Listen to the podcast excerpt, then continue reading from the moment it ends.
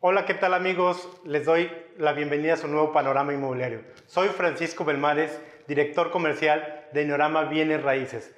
El día de hoy tenemos mucho que platicar. Hay un tema bastante interesante sobre testamentos, juicios y posesiones. De verdad, un tema de cierta manera, de cierta manera escarboso y para muchos de muchas emociones. Creo que es muy importante porque sabemos que hoy en día mucha gente no tiene un testamento y tenemos muchos problemas que, tenemos que ver con esto. Para esto hemos invitado a una persona que maneja todo esto a la perfección, la licenciada Laura Olazán. Bienvenida, licenciada. ¿Cómo te encuentras? Muchas gracias, eh, Francisco. Pues muy agradecida de que me hayas invitado el día de hoy eh, y pues bueno, muy emocionada de platicarles todo esto. Este, de, acerca de este tema tan importante que a veces lo dejamos un poquito de lado. Como bien dijiste, mi nombre es Laura Olazarán. Eh, yo me dedico a este tema de, eh, soy abogada hace 14 años eh, y bueno, pues en el día a día yo me dedico a la resolución de conflictos que tienen que ver, entre otras cosas, con temas civiles, mercantiles, entre ellos, por supuesto, el tema de sucesiones, que es un, un punto importante que vamos a tocar el día de hoy. Claro, para nosotros, licenciada, es un tema muy importante por lo que mencionamos al inicio, ¿no? Es un tema de muchas emociones, de muchas emociones, muy emotivo. Para mucha gente hablar de hacer un testamento es como que ya me voy a morir. Entonces, hablarlo trae una sensibilidad y, mucho conflicto de forma personal. Entonces, por eso te hemos invitado para que nos hables de la experiencia en este tema específicamente.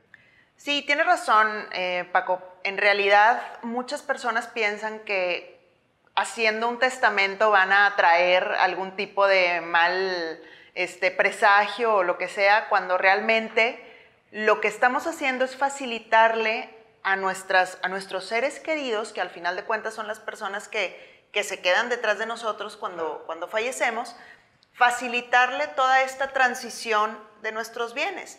Y a lo mejor alguien te puede decir, oye, pero yo no tengo nada, o sea, yo nada más tengo una casa.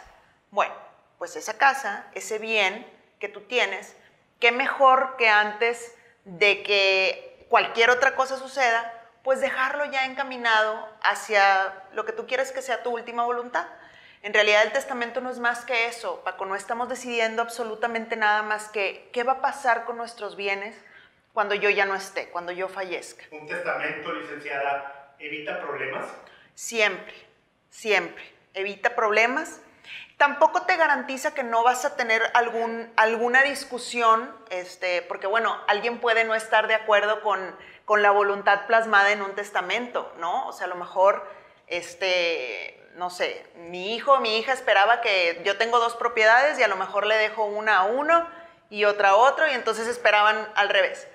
Al final de cuentas, eh, creo que ese factor no debiera de ser este, un obstáculo para que sí planteemos un, testamento. O sea, un testamento propiamente dicho, Paco, es la última voluntad de una persona. Es un acto personalísimo, jurídicamente hablando, es un acto que, solo yo puedo hacer para eh, em, dejar mis bienes en orden eh, a las personas que yo que yo desee y que yo decida. Es muy difícil realmente tomar una decisión de dejar un testamento para las personas hoy en día. Y lo digo, lo sé porque hay mucha gente que en este momento, y de los que nos están viendo seguramente, no han hecho un testamento por la dificultad que, lo, que esto tiene. ¿Es difícil? En, en realidad, yo te pudiera decir que mm, quizás sí, eh, en, algún, en algún momento quizá te, te obliga a, plantearte un par de preguntas, pero creo que si al final de cuentas nos planteamos la pregunta de eh, qué tan difícil quiero que, quiero que vivan eh, mi, mi, fallecimiento, las personas que se quedan detrás de mí, pues a lo mejor gana en la balanza el hecho de hacer un testamento. Y te cuento que tampoco es un trámite absolutamente difícil. De hecho, es muy sencillo y cualquier persona mayor de edad puede tener acceso a un, a un trámite de esta naturaleza. O sea, en cualquier notaría eh, se puede realizar este trámite e inclusive hay un mes en particular, septiembre es el mes del testamento, eh, y a veces lo extienden hasta octubre justamente para tener esta, para que la gente eh, vaya a las notarías y realice este trámite a un costo muy bajo. Yo creo que tiene más el hecho de que la gente no haga un testamento, tiene que ver más por el tema de emociones, ¿no? La primera pregunta, yo creo que, y lo digo por forma personal, cuando hablé con mis padres sobre este tema, lo primero que me dicen es, ¿acaso ya me voy a morir? Y definitivamente eh, el tiempo, pues es sabio, ¿no? Y fíjate que a mí en forma personal me pasó que yo hablo un día con mi papá en la, en la noche y en la mañana mi papá falleció. Y no dejó testamento. Entonces realmente nos dejó mucho conflicto y para mí fue, digo que es un tema de muchas emociones porque es difícil, es difícil para las personas porque piensan que están adelantando algo, como que lo sienten como un presagio de ya lo voy a hacer. Y sin embargo no te preparaste y dejaste un conflicto y ese conflicto pues obviamente no lo dejan a los, a los hijos, ¿no? Y de verdad es complicado esto. Exactamente, y entonces cuando tienes el pesar de que pues obviamente un familiar, una persona allegada falleció, más aún tienes otro grado de dificultad con el tema de los bienes, cuentas, este, porque Digo, te tengo que decir que, que no solamente los bienes inmuebles como casas, construcciones, este, se quedan en, en, la línea, sino cuentas bancarias, seguros, o sea, hay muchas cuestiones involucradas que pudieran ya dejarse de alguna manera resueltas o por lo menos avanzada la resolución si dejas un testamento. Es, es, es, es difícil, pero bueno, ¿y qué te pide licenciada para hacer un testamento? ¿Hay algún requisito especial? En realidad, eh, Paco, mm, que seas mayor de edad, que te identifiques con una identificación oficial, que puede ser credencial para votar, pasaporte, etc. Y en el caso de eh, la identidad de tus herederos, pues ahí sí justificar, por ejemplo, en mi caso, yo tengo dos hijas, entonces cuando fui a hacer un testamento, obviamente la pregunta que me hicieron fue, ¿tus hijas son menores de edad? Mi respuesta fue sí, entonces ellas tienen que también eh, ser herederas tuyas porque obviamente yo tengo una obligación con ellas de, apoyarlas económicamente, pues hasta que suceda su mayoría de edad o terminen su carrera, ¿no? Pero em, de pronto estos puntos sí son importantes que los mencionemos cuando vamos a hacer un testamento, pero en realidad, resumiéndote los requisitos, identificarte y tener claro eh, eh, qué vas a hacer con tus bienes te piden algún testigo o alguna persona que acredite eso, porque yo sé que hay algunas personas que eh, hacen un testamento y a lo mejor llega una persona para que den fe también de ese hecho. De hecho, si tú te quieres asegurar de que esa persona, vamos, a, vamos a pensar que es una persona mayor, este, voy a llevar a mi mamá que tiene X número de años hacer el testamento, y no quiero que nadie diga, no quiero que se cuestione la voluntad de mi mamá, este, y por eso tengo eh, la opción de incluir testigos en el, en el testamento, ¿no? Eh, justamente para avalar que mi mamá no está siendo sometida a ningún tipo de coerción, a ningún tipo de violencia al momento de firmar este tipo de, de actos. Como te digo, es un acto personalísimo y es algo que solo puedo yo decidir, nadie me puede obligar.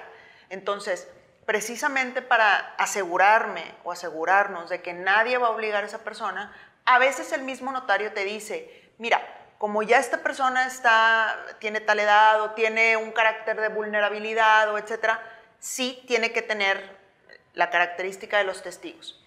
Hay personas que, por su misma característica personal, no pueden hacer testamentos. Eh, bajo la norma, bajo el Código de Procedimientos Civiles o el Código Civil, los denominamos incapaces.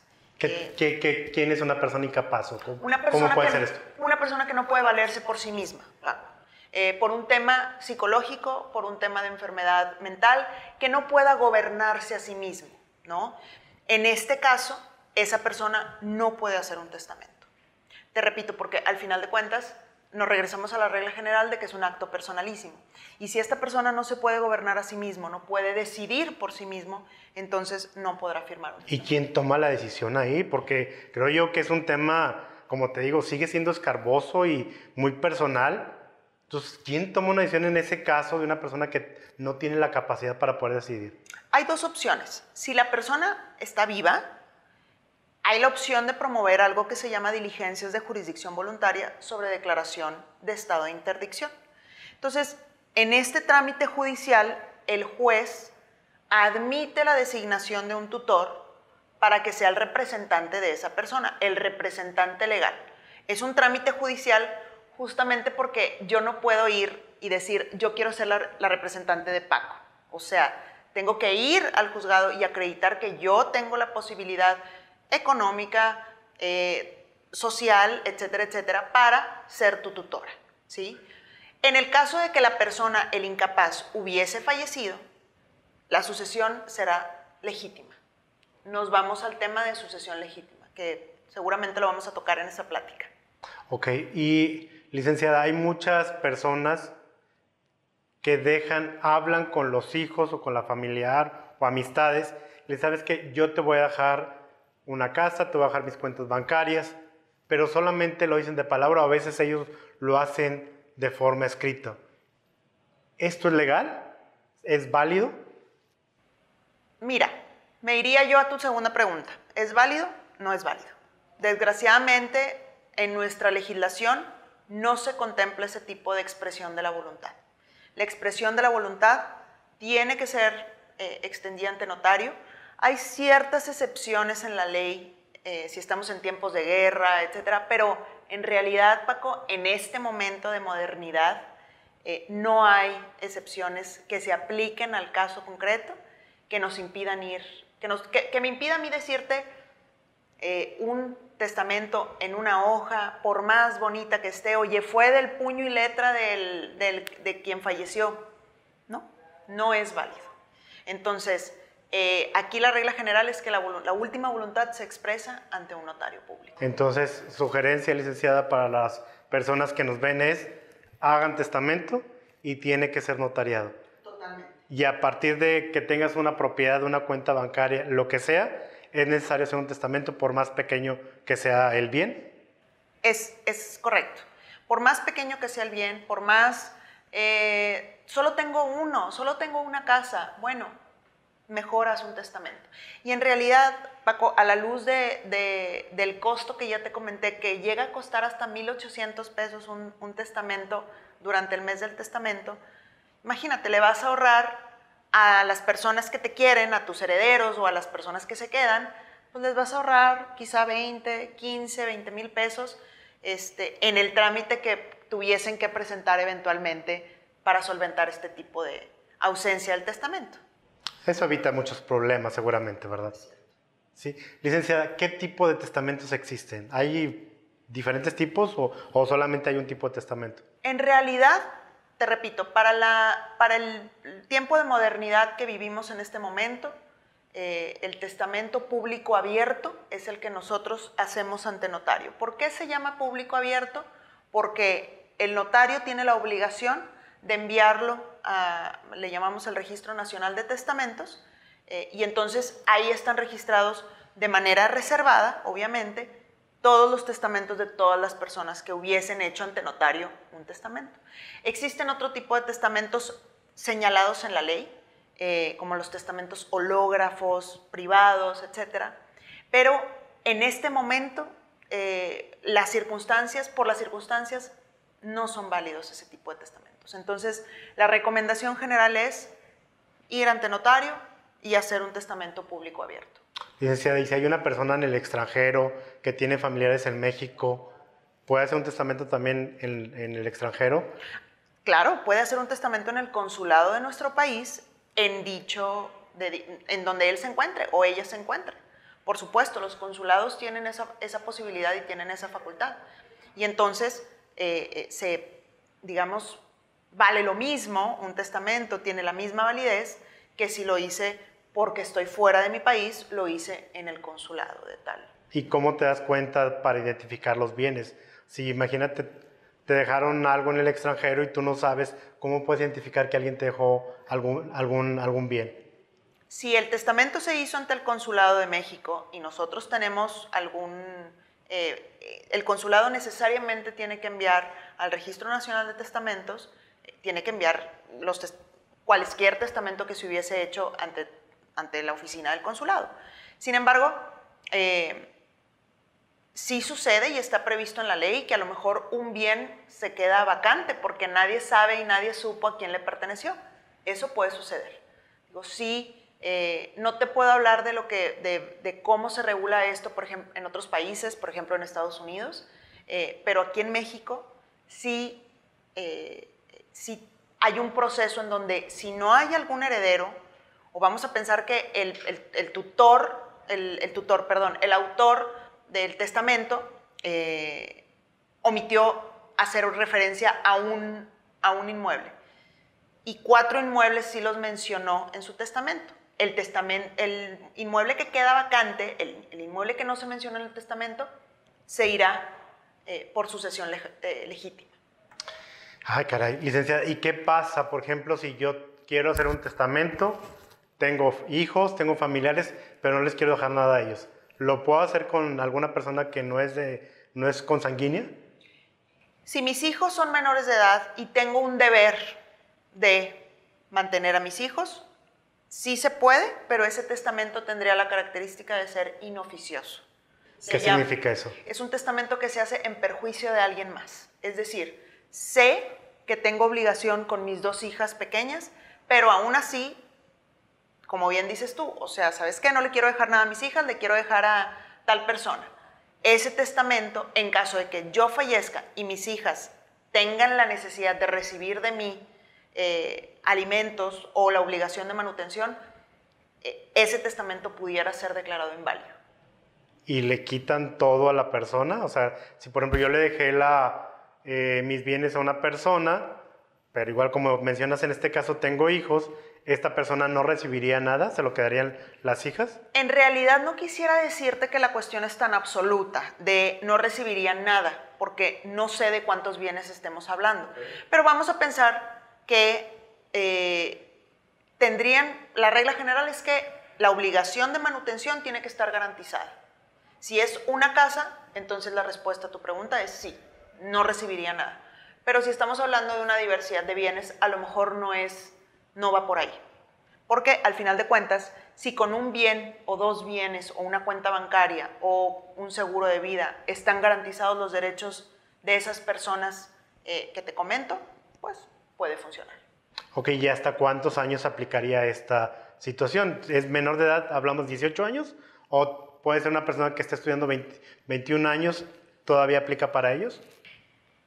El código nos habla, el Código Civil del Estado nos habla de que una persona tiene derecho a percibir eh, manutención hasta ser mayor de edad o tenga un medio, un medio de vida, ¿no? Este, sea apto para, para hacerse de un medio de vida. Entonces, la pregunta eh, lineal, pues te diría hasta que termine de estudiar una carrera. Quizá esa sería la regla general de terminar de estudiar una carrera y ya puede proveerse un medio de vida. Ok. Y, ok, licenciada. Entonces, en el caso ya este de eh, testamento, se lo dejo a una persona que eh, no es familiar. Em, no tiene hijos, ¿se puede hacer? Sí, claro, claro. Por supuesto. ¿Y el familiar puede impugnar el testamento? Puede impugnarlo, pero si yo fuera su abogada, yo le diría, no te, o sea, prefiero no cobrarte por eso, porque en realidad si la persona estaba en sus cinco sentidos, tenía sus completas facultades eh, de, discernimiento eh, al punto, no hay ninguna razón para decretar una nulidad de un testamento de esa naturaleza. ¿no? De hecho, tenemos un caso muy parecido en donde eh, una persona tiene una primera familia, que esto se da mucho, y después una segunda familia, como le llamamos este, coloquialmente. ¿no? Eh, a la primera familia, el padre eh, determina otorgarle un inmueble te estoy hablando que los hijos este, ya ahorita son... Mayores de edad. Muy mayores de edad, o sea, estarán entre los 50 y 60 años de edad, ¿no? Eh, les deja solamente una casa a ser dividida entre seis hermanos. Y a la segunda familia les deja, a los dos hijos, les deja cuatro casas. Entonces, la primer familia obviamente se siente muy agraviada, pero pues ahí, Paco, desgraciadamente tiene que ver mucho también la ética de los, de los abogados, porque prometes cosas que a lo mejor no puedes cumplir. O sea, vuelvo a lo mismo. Si la persona estaba en sus cinco sentidos, si la persona podía discernir perfectamente su voluntad y él conscientemente decidió hacer esta operación que te comento, pues no tenemos nada que decir en, en realidad, ¿no? Y cualquier cuestión que se realice para retardar este juicio, pues es en perjuicio simplemente de, de las personas que están involucradas. Hay, muchos, hay muchos conflictos y no se deja un testamento. Licenciada. sin duda. ¿Cuáles son ellos? ¿Qué conflictos pueden existir? Mira, en principio, eh, la duda de quién hereda. Esa, esa, yo creo que con, e, esa es la mayor duda con la que nos llegan a veces los clientes al despacho, ¿no? Oye, mi papá falleció, mi mamá falleció, y a veces fallecen uno y después otro.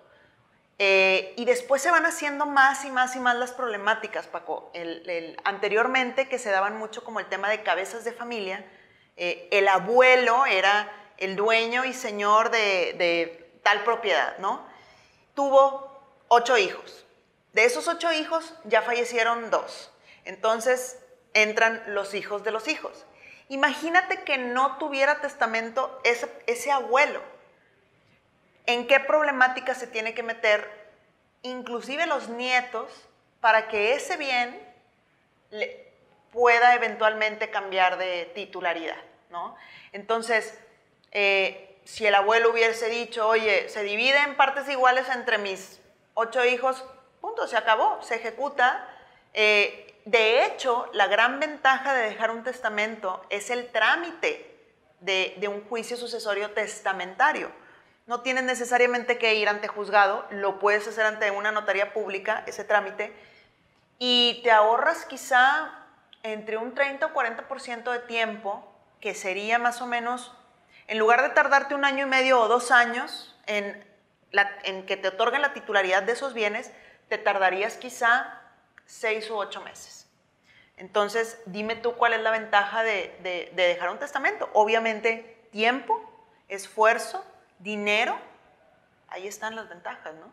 Claro, la mayoría de los eh, problemas que tienen que ver con testamentos tienen que ver con casa habitación, ¿no, licenciada? En, sí, digamos en su mayoría. Sin embargo, también hay temas de terrenos eh, que, que, a veces se quedan ahí sin, sin decir. De hecho, hay mucho abandono. En el Estado hay abandono de propiedades por todas partes. De hecho, aquí en una zona cerca de Country, pues, colonias antiguas, la Cuauhtémoc, no sé, eh, zonas muy antiguas de la ciudad, hay mucho abandono porque no, no dejaron un testamento. Entonces, y luego ya los hijos, por decirte, pues bueno, el dos se fueron a vivir a Estados Unidos y, y ya no les interesa complicarse como la vida o, por tiempos, ya no les interesa eh, ese bien, etc. Y saltamos a un problema que pues hay que traer a colación, que es la suplantación de identidad, que pues empiezan a dar esas escrituras falsas, esas eh, compraventas que no, que, no, que no son ciertas, compraventas que, que al final de cuentas tendrían que ser nulas, pero que por este mismo abandono se prestan este tipo de situaciones, ¿no? Sí, realmente yo creo que es un tema complicado y pues que la gente o las personas que nos están viendo deberían de tomar en cuenta y por eso la importancia de tenerte en este momento. Creo yo que es básico eh, que la gente conozca, como ya nos dijiste, los requisitos, costos y qué es lo que sigue después si no se deja un testamento, licenciada. Ok, si no se deja un testamento, eh, necesariamente hay que promover un juicio. Eh, este juicio le, le llamamos nosotros, hay que denunciar un juicio intestado. ¿no? Así es el, es el término que comúnmente utilizamos, ¿no? Hay que denunciar. Em, y esta denuncia la puede realizar cualquier persona que se sienta con derecho a ser heredero, ¿no? Eh, por ejemplo, pues el caso más sencillo sería eh, el esposo o esposa falleció, pues promueve el juicio eh, la persona que quedó, ¿no? La pareja que quedó, esposo o esposa. O los hijos o los nietos inclusive, en este caso que te platico, de, que ya vamos hasta en la tercera generación, eh, pueden hacer esta denuncia del juicio intestado. Eh, lo primero es presentar un escrito donde acreditemos que la persona falleció, se presenta el acta de función, hacemos una narración de hechos donde digamos, bueno, tal persona, hay que acreditar que, que por qué yo creo que tengo un, que tengo un derecho como, como eventual heredero, eh, y si soy hija, si soy esposa, si soy prima, si soy lo que sea, acreditar ese carácter. si voy a denunciar el, el juicio de mi padre, tendré que presentar mi acta de nacimiento y así sucesivamente, mi acta de matrimonio, etc. en este caso, te digo, se presentan este tipo de documentos, esta narración de hechos, y el juzgado decide ir admitiendo todas estas eh, pruebas, este escrito, y eh, lo primero que se tiene que hacer es una, una publicación de edictos. lo que llamamos edictos. Casi nunca nadie los ve, pero si van a la sección este, de local o de principal en el norte, por ejemplo, en el periódico El Norte, casi siempre hay una publicación de edictos en, el, en la parte de abajo. ¿Qué es un edicto? Un edicto es una comunicación judicial en donde estoy llamando públicamente eh, a las personas que se crean con derecho a heredar a Laura.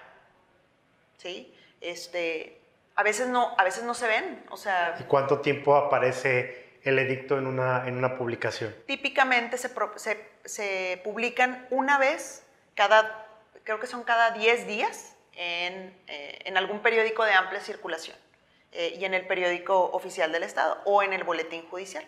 Eh, estas terminologías pues son un poquito técnicas, Paco, pero bueno, son publicaciones que, que se tienen que hacer para que precisamente el, el, fallecimiento de esta persona sea de público conocimiento, de público conocimiento en la medida de lo posible. ¿En qué página, licenciada? Voy a checar a ver si no vengo yo en alguna de ellas. ¿no? sí, este, mira, se publica, el boletín judicial, por ejemplo, lo edita el Poder Judicial del Estado de Nuevo León. Y eh, casi siempre los publican en El Porvenir, en, en, este tipo de periódicos de amplia circulación. Amplia circulación quiere decir que, bueno, no, no nada más te, te, se vende aquí en Monterrey, sino quizá en el área metropolitana o en todo el estado, como es el caso del norte, El Porvenir, entre otros. Entonces, y, no, y, no, te pagan publicidad por eso, ¿verdad? No, no, para okay. nada. No, no, no. este, va, entonces, tiene que aparecer en, esa, en esas publicaciones. Si las personas eh, no reclaman esa propiedad o ese bien, ¿pueden reclamar tiempo después ese, ese bien, aunque ya, en es, ya pasó el, el tiempo del edicto? Podrían, sí, es difícil, pero, eh, pero sí podrían, eventualmente. Ok, ¿cuánto cuesta hacer una, este juicio sucesorio? ¿Es costoso? En realidad, el trámite, mmm, es difícil contestar esta pregunta, Paco, porque muchas veces nos damos cuenta de qué tan problemático va a estar el asunto en la primera sección. Todos los juicios sucesorios tienen cuatro secciones. La primera sección es la que te comento, donde hay publicación de edictos, eh, y prácticamente declaración de herederos, quién levantó la mano para heredar a esa persona que falleció, y designación de albacea, que, como sabemos, la albacea es una persona que representa a la sucesión, que representa a la persona que ya falleció, y va a velar porque sus intereses, eh, pues va a velar por sus intereses, ¿no? La segunda sección es inventario y avalúo, que es prácticamente hacer, como su nombre lo dice, un inventario de bienes. Resulta que quien falleció tenía este bien, esta mesa, etcétera, etcétera. O sea, hacerle una lista al juez de lo que tenía la persona que falleció eh, y evaluar esa, esa, esa, lista de inventario. ¿no? Esa, esa es la segunda sección. La tercera sección es de administración de eh, de los bienes hereditarios, así se le denomina, administración. Eh, en esta sección, pues prácticamente eh, se rinden cuentas ante el juez de lo que está sucediendo con los bienes. Yo te diría, si es una persona que tiene un solo bien, típicamente la tercera sección no tiene mucho sentido, porque pues, ¿qué le administras a una casa habitación que pues, no, no, no, no, tiene mucha complejidad, ¿no? Y la cuarta sección es de adjudicación. La cuarta sección, una vez que le dijimos al juez, yo soy heredero, aquí están los bienes que, tiene, eh, el, que tenía la persona que falleció, eh, aquí está como los administré, ahora sí, que se repartan en tantas partes correspondan a quienes resultaron ser herederos. Oye, licenciada, y en una escritura, cuando yo compro un bien inmueble, pago una escritura, uh -huh. ¿no puedo decir ahí en la escritura a quién le dejo la casa? Sí, de hecho. Porque eso evitaría muchos conflictos posteriores, porque normalmente sé que el mayor problema que hay con el tema de juicios sucesorios tiene que ver con bienes inmuebles. Entonces, ¿sería posible hacer esto? Sí, claro. De hecho, pues tú, tú lo dijiste, Paco, en realidad la mayoría de las personas compra un bien inmueble para vivir en él. Eh, entonces, típicamente, y, y, adicionalmente, casi siempre pedimos un crédito hipotecario para comprar ese bien. Entonces, la respuesta es sí. Técnicamente, cuando, cuando compramos ese bien, si la notaría no me lo dice, yo se lo puedo decir a la notaría, oye, quiero incluir una cláusula testamentaria en esa escritura para, ya, evitarme cualquier sobre tipo de conflicto. ese, sobre ese, sobre ese bien, exactamente. No puedo hacer mayor declaración. Nada más, ese bien en particular que estoy firmando en ese momento, o sea, agrégamele ahí que también las cuentas bancarias, no, no, no, no.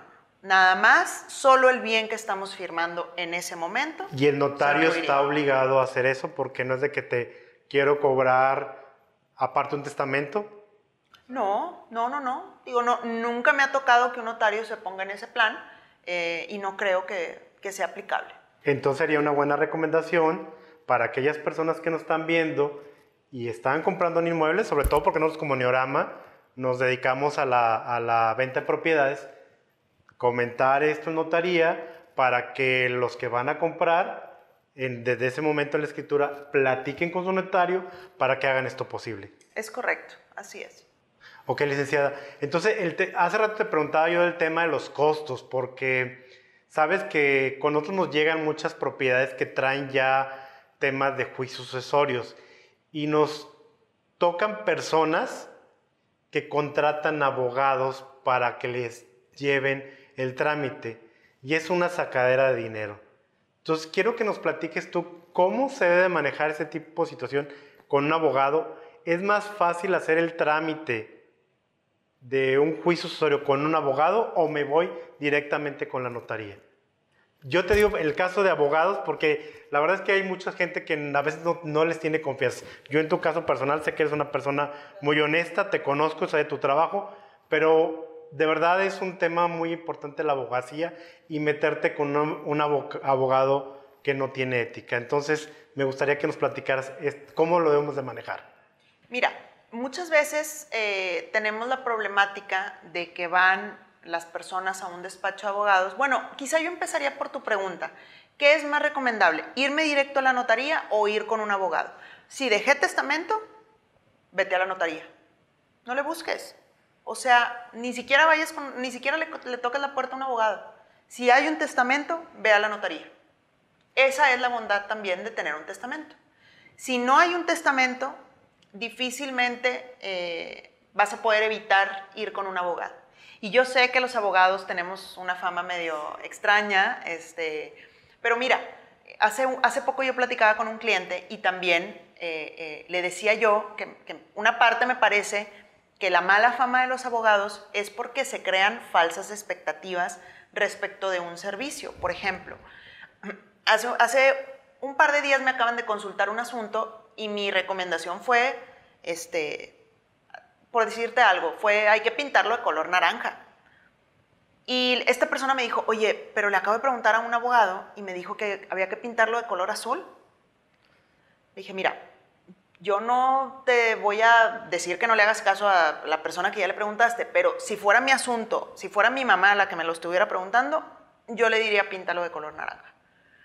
Entonces ahí fue cuando él dijo, ¿sabes qué? Esta persona no me, no me, no me lo dijo así y se me hace que sí se aventó un, un, una expectativa muy alta, ¿no? O sea, siempre les digo también, el, el que dice que las gana todas, este, pues también no es cierto, ¿verdad? No por echarle tierra a mis colegas ni nada, pero eh, creo que también va por ahí el tema de la fama de, de, de los abogados, ¿no? Entonces, eh, sí es bien importante que pidan referencias las personas, que, que se acerquen. Eh, por ejemplo, en nuestro caso tenemos un convenio de colaboración en donde tú me recomiendas clientes y los clientes que te preguntan, oye, ¿conoces a Laura? ¿Sabes cómo trabaja? Sí, la conozco y sé cómo trabaja, ¿no? Porque ya nos conocemos. Entonces, no, en tu caso, por eso te estamos invitando, claro. porque realmente conozco tu trayectoria y conozco tu trabajo y sé que la gente que nos está viendo ahorita pueden acudir directamente contigo y sabemos que los vas a atender de la forma más correcta y honesta y eso es lo que buscamos en Neorama. Claro, entonces a lo mejor esa es, eh, sería una primera recomendación que yo le daría a la gente. Busca una persona que, sobre, la, sobre la que tengas una referencia clara, o sea, no busques en Facebook este, eh, recomendaciones, ¿no? En, en grupos de Facebook. Digo, sí, pero también tengamos en cuenta preguntar referencias y se vale, ¿no? O sea, cuando yo contrato un servicio, pues quiero, quiero ver tus credenciales, ¿no? Eso no, eso no es nada malo. Entonces, volviendo al, al, tema que nos ocupaba, Paco, sí, eh, difícilmente cuando hay que tramitar un juicio sucesorio intestado ante un juzgado, eh, difícilmente te vas a poder evitar eh, la participación de un abogado o abogada, precisamente por estas cuestiones tan técnicas que ya te platicaba, ¿no? Que si las publicaciones en el boletín, que si las publicaciones en el, en el periódico, que si el, la entrega de oficios, porque puede suceder que no sepas qué bienes tenga esa persona. No sé, o sea, ¿sabes qué? Quiero que busques cuántos bienes tenía, porque me dijeron que tenía también bienes en Oaxaca. Ah, bueno, hay que enviar un oficio vía juzgado para buscar bienes. Entonces, esto para, para las personas, eh, digamos, normales, las personas que no son abogadas, pues resulta un poquito eh, abrumador, ¿no? Entonces, te digo, difícilmente nos vamos a poder ahorrar la participación de un abogado. Ahora, temas de honorarios. Em, el tema de honorarios es, para mí es sagrado y muy particular, eh, muy, muy de caso por caso. Em, ¿Por qué? Porque definitivamente, Paco, hay casos que son muy lineales, que yo te puedo decir, oye, aquí el caso es, este, ya inclusive hasta tiene comprador la persona que, está intentando hacer esa venta, esa, ese trámite, ya inclusive tiene comprador. Entonces, ahí, digamos que eh, un porcentaje del valor del inmueble, quizá un 1 o 2% del valor, sería lo adecuado, ¿no? Eh, y en el caso de ya incrementar la problemática de, eh, pues esta persona que falleció tenía hijos dentro de matrimonio, fuera de matrimonio, eh, los hijos dentro de matrimonio no quieren que hereden los hijos fuera de matrimonio, o sea, se van haciendo esas problemáticas un poquito más grandes y entonces pues ahí es donde el trámite obviamente se va haciendo un poco más difícil. De inicio tienes que cobrar cuando inicias este trámite de un juicio de un juicio eh, sucesorio. Es, decir, yo te contrato, me vas a cobrar inmediatamente 20 mil pesos por decir, por poner un número. No, no necesariamente. De hecho, eh, la, quizá la recomendación sería esperarnos hasta que suceda la primera sección. En la primera sección lo que sí se cobraría son gastos. Los gastos de los oficios que ya te platiqué, de los edictos, las publicaciones y demás. Eso es inevitable. Ok. Y si un abogado te está pidiendo dinero de un inicio y te cobra y te cobra, ¿podemos prender una alerta? Sí, totalmente. O sea, eh, siempre que un abogado te vaya a cobrar, tiene que haber un documento, tiene que haber un contrato, una propuesta de servicios, algo en donde tú veas a qué se está comprometiendo ese abogado, porque también de ahí salen los malos entendidos. Okay. Eh, en, este, a cada rato nos llegan casos de, divorcios, resulta que se tramita el divorcio y no, yo, yo ya estoy divorciada. A ver, enséñame tu acta de divorcio. Ah, no tengo el acta de divorcio. Tengo solo la sentencia. No, bueno, es que entonces el trámite no está concluido. Entonces, esa es la parte de, que te comentaba de las expectativas. Entonces, ¿a qué te estás comprometiendo tu abogado, tu prestador de servicios, conmigo, eh, para poder yo tener la posibilidad también de exigirte, ¿no? O sea, sí, a lo mejor tú dices, oye, bueno, el abogado me está cobrando 20 mil pesos. Pues sí, pero se está comprometiendo a todo esto. Entonces, si te dice por escrito que se está comprometiendo a todo esto, entonces se lo puedes exigir. Entonces, podemos decirle a todas las personas que nos ven, un abogado que contraten, pídele un contrato de servicios. Es básico para poder trabajar con él. Si te lo dice de palabra, no es correcto. Así es. ¿Verdad? No es profesional, Paco. Yo te diría, no es, es poco profesional el decirte, no, hombre, yo te cobro tanto o te mando un WhatsApp, etcétera. Eh, en realidad, también esa formalidad creo que, creo que tenemos que empezar a permearla entre, entre nosotros, entre los colegas, entre las personas que nos contratan, porque pues a final de cuentas, lo más claro es lo más decente. Claro. Licenciada, ya que hablamos ahorita de eh, trámites terminados, hace rato hablamos de testamento, hablamos de juicio sucesorio. Con el testamento ya ahí termina todo. ¿O qué sigue después del testamento? Si yo tengo un testamento y la persona fallece, yo voy ante la notaría, la notaría me va a cobrar honorarios, me va a cobrar eh, eh, un monto dependiendo del número de propiedades o el número de bienes que se vayan a adjudicar. Sin embargo, el trámite es muchísimo más sencillo. ¿no? Vamos a pensar que hay un solo, hay un solo bien, eh, entonces se cobra en función de valor catastral de ese bien. El notario te cobra un, cierto porcentaje de honorarios, eh, pago de derechos y demás, porque obviamente estás incrementando tu patrimonio. Entonces, es, digo, no es igual, pero digamos que parecido a cuando adquieres un bien por venta. Entonces, eh, igual, las mismas secciones que ya te platiqué para un juicio intestado también se dan ante, ante la notaría, pero todo esto ocurre en un mismo momento. Ok, que eso ya es la adjudicación de la propiedad. Así es, al final. Y si no está adjudicada la propiedad, para mí algo importante son los temas de las posesiones y que hace unos momentos hablamos. Hay mucha gente que se posesiona de propiedades que no son de ellos. ¿Qué está pasando aquí en el Estado en ese tema, licenciado? Mira, el, tema de los posesionarios creo que también es un tema que está muy mal entendido y muy, em, muy dejado hacia la izquierda, ¿no? Em,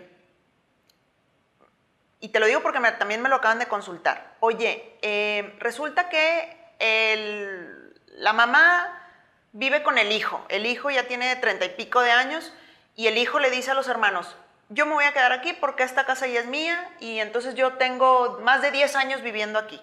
Ese tema de tengo más de 10 años viviendo no es absoluto. O sea, no todas las personas que tengan viviendo en un domicilio más de 10 años tienen derecho a ser propietarios del mismo, ¿no?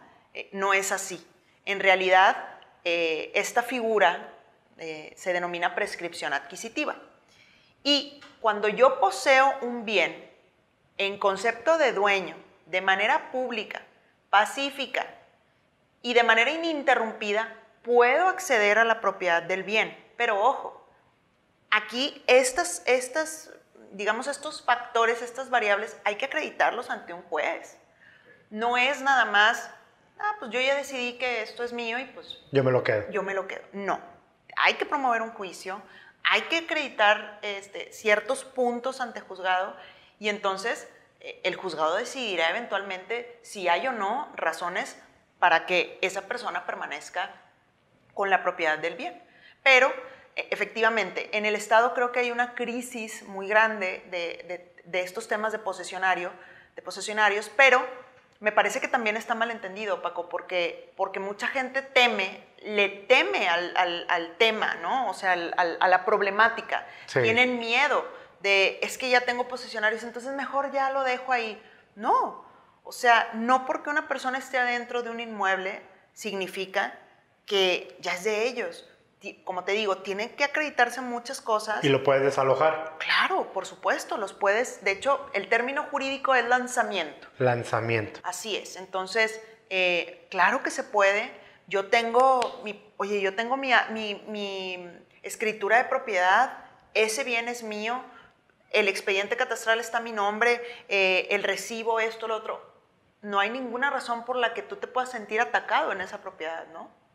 Entonces, eh, yo les diría que si alguien tiene una problemática en ese sentido, se revisa caso por caso, pero no es... Este, no, ya fíjate que a nosotros ya nos pasó con un cliente que tuvimos donde tenía un edificio completo como de 20 departamentos, se posesiona una persona y esa persona estaba rentando los otros departamentos.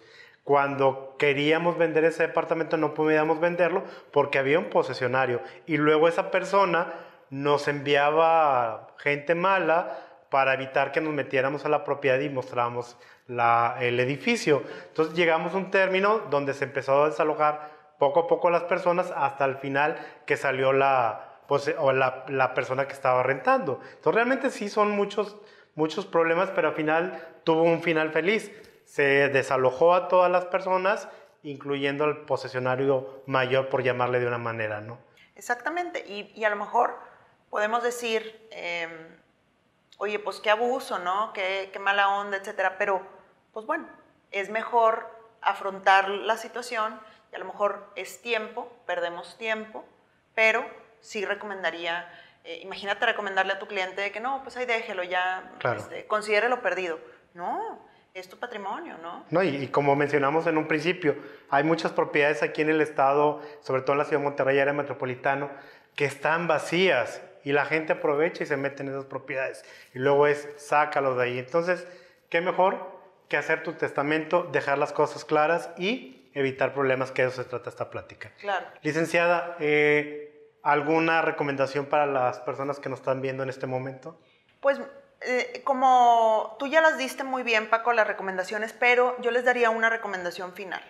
Si voy a prestar un inmueble, si voy a, eh, digamos que, a dejar que una persona aproveche o use un bien de mi propiedad, hay que firmar un contrato. Okay. Hay que firmar un contrato de arrendamiento, hay que firmar algún tipo de contrato donde, donde se especifique que yo le estoy prestando a esta persona temporalmente ese, ese bien inmueble, porque eso me va a ayudar. Así sea familia. Así sea familia. Ajá. Así es. Para que nadie se sienta con la capacidad o con la facultad de decir, es que como no dijimos nada, entonces yo entendí que sí, que a veces somos muy comodinos en ese sentido, ¿no?